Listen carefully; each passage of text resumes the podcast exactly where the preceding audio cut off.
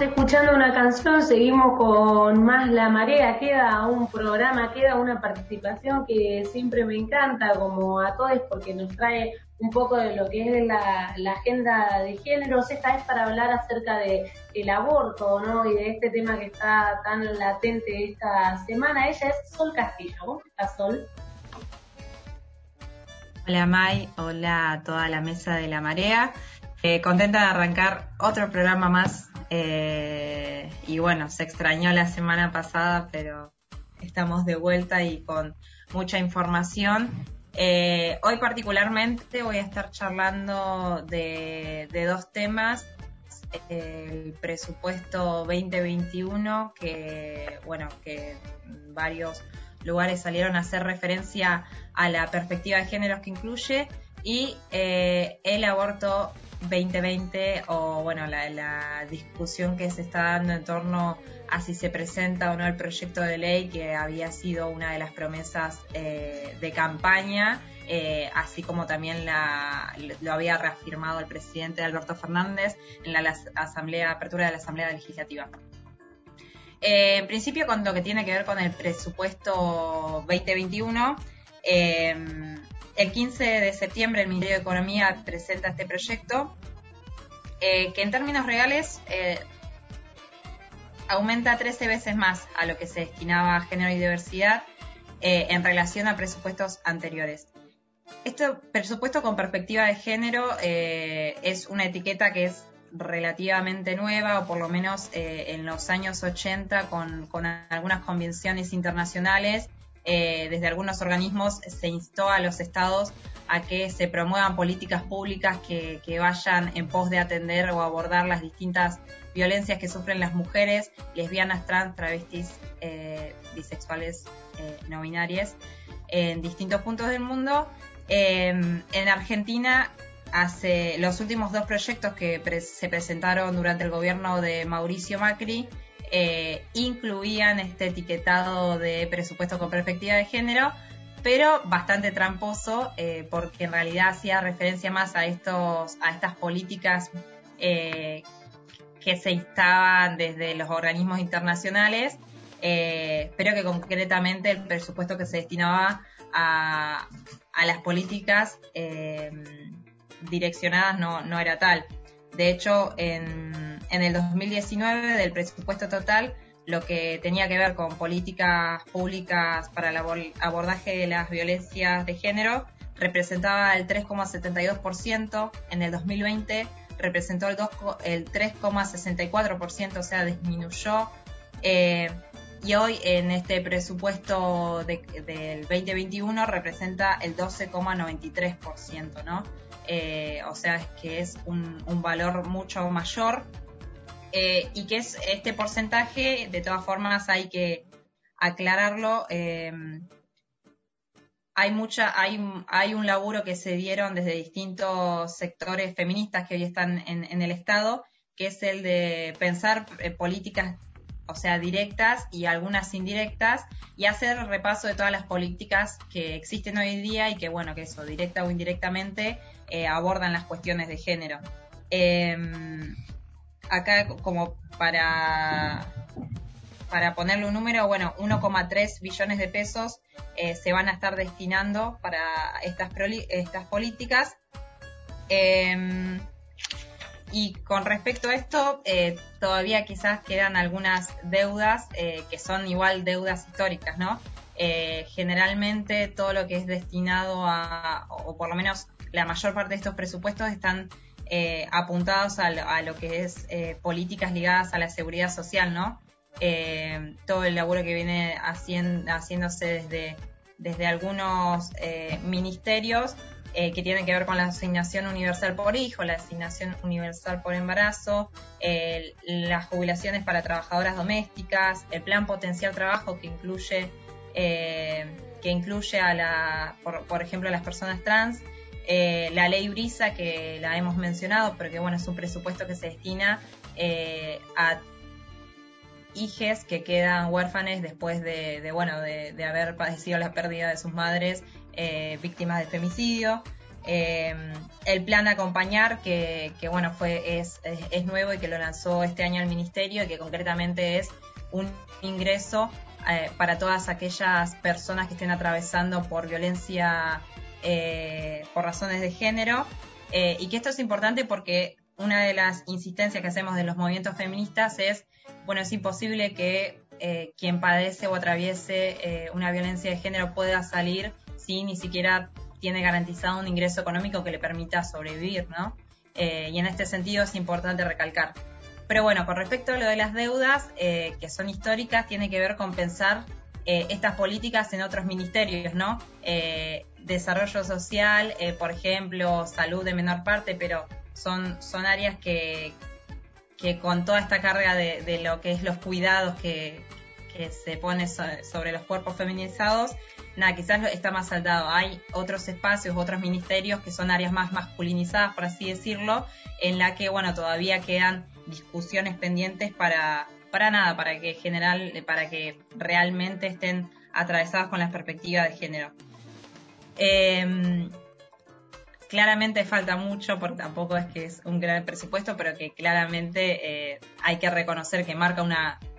diferencia abismal de lo que fue las políticas neoliberales del gobierno que encabezó Mauricio Macri y toda su compañía. Eh, deseos, eh, eso en ese sentido es saludable y que me parece que es algo que desde los feminismos lo festejamos porque estuvimos en las calles, hicimos bastante ruido como para que se escuchen nuestras demandas. Eh, y además que, bueno, eh, por ejemplo, en el Ministerio de Economía, Marcela de Alessandro es una compañera que hace muchos años viene insistiendo con la economía, con la la economía desde la perspectiva feminista y bueno, hoy que esté ocupando un espacio concreto en el Ministerio de Economía, bueno, también es un festejo. Con respecto al otro tema, que es el aborto 2020, eh, nada, se ha salido con, con un eslogan muy tiene su, costado cómico, que es Alberto tiene un retraso. Eh, y bueno, hace referencia a esto, ¿no? Eh,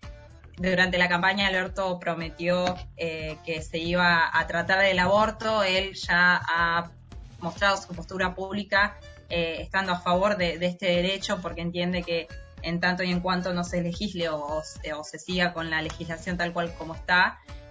van a seguir sucediendo las muertes por aborto clandestino se van a seguir criminalizando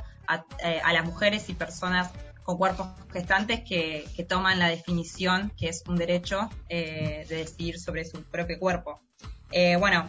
hace un tiempito Vilma Ibarra, que es la secretaria legal y técnica, salió a confirmar que, el proyecto se va a discutir, se va a presentar en noviembre y entraría en discusión en, en sesiones extraordinarias. Y hoy se está haciendo todo el camino que, bueno, que todavía no se sabe bien, eh,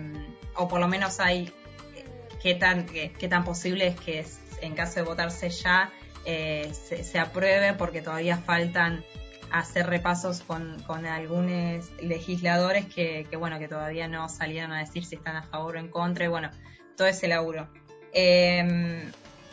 Nada, desde la campaña vienen insistiendo con distintas movilizaciones eh, para reclamar esto. concretamente lo que se discutiría ahora es el proyecto que presentan desde el Ejecutivo, porque de la campaña que se presentó en mayo de 2019 pierde estado parlamentario ahora el 20, eh, y, pero bueno, de todas formas eh, ya han planteado que mientras tanto se presente un proyecto va a ser saludado. Sí, yo Sol quería comentar algo. Eh, me pareció interesante sobre todo eso de terminar de repasar eh, los que faltan, digamos, para votar y sobre todo, o sea, creo que nos sorprende a los que estamos del campo nacional y popular eh, esos diputados y senadores que supuestamente votamos nosotros y que todavía no toman la decisión o ya han tomado la decisión de no estar de acuerdo con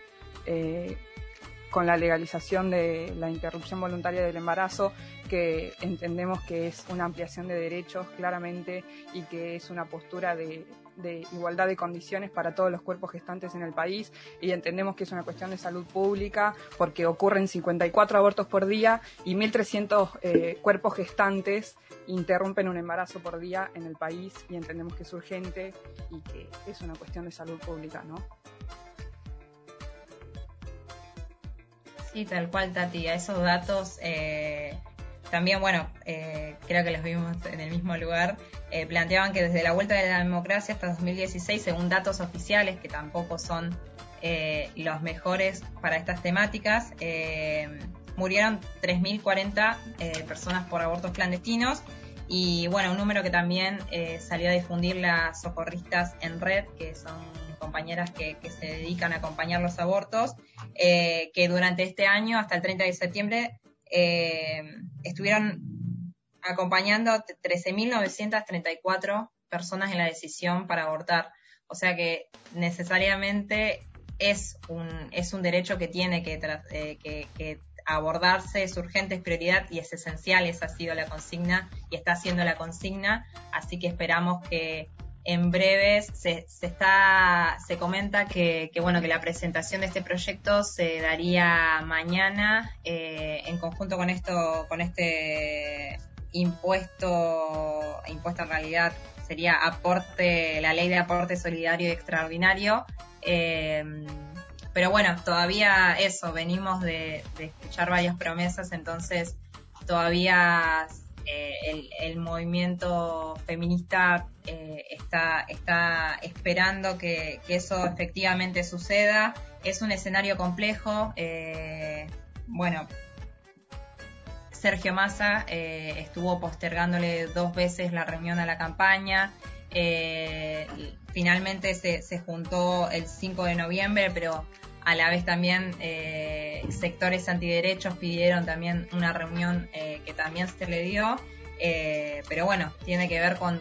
la presión de algunos sectores que ya los conocemos de, lo que fue el escenario del 2018 y que bueno, hay una, una preocupación concreta por lo menos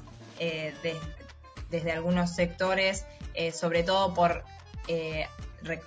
hoy están sesionando con una modalidad mixta, ¿no? Todavía hay eh, legisladores que, están en la modalidad virtual en sus provincias y en provincias en donde eh, las discusiones del aborto o en torno al aborto o incluso a los derechos eh, de las mujeres y disidencias es muy compleja darlas, entonces hay una presión concreta que, que sabemos que es la que termina definiendo incluso muchos de los votos que son necesarios para destrabar esta, esta discusión y eh, conquistar finalmente este derecho eh, a, elegir sobre nuestros propios cuerpos, elegir cuándo ser o no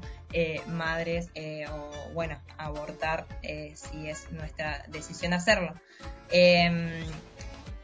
el miércoles 18 de noviembre se estaría movilizando nuevamente con claramente con todos los eh, cuidados pertinentes desde los movimientos feministas eh, siempre se, tuvo el autocuidado como una gran bandera, eh, pero bueno,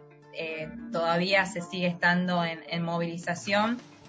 para que cerremos este 2020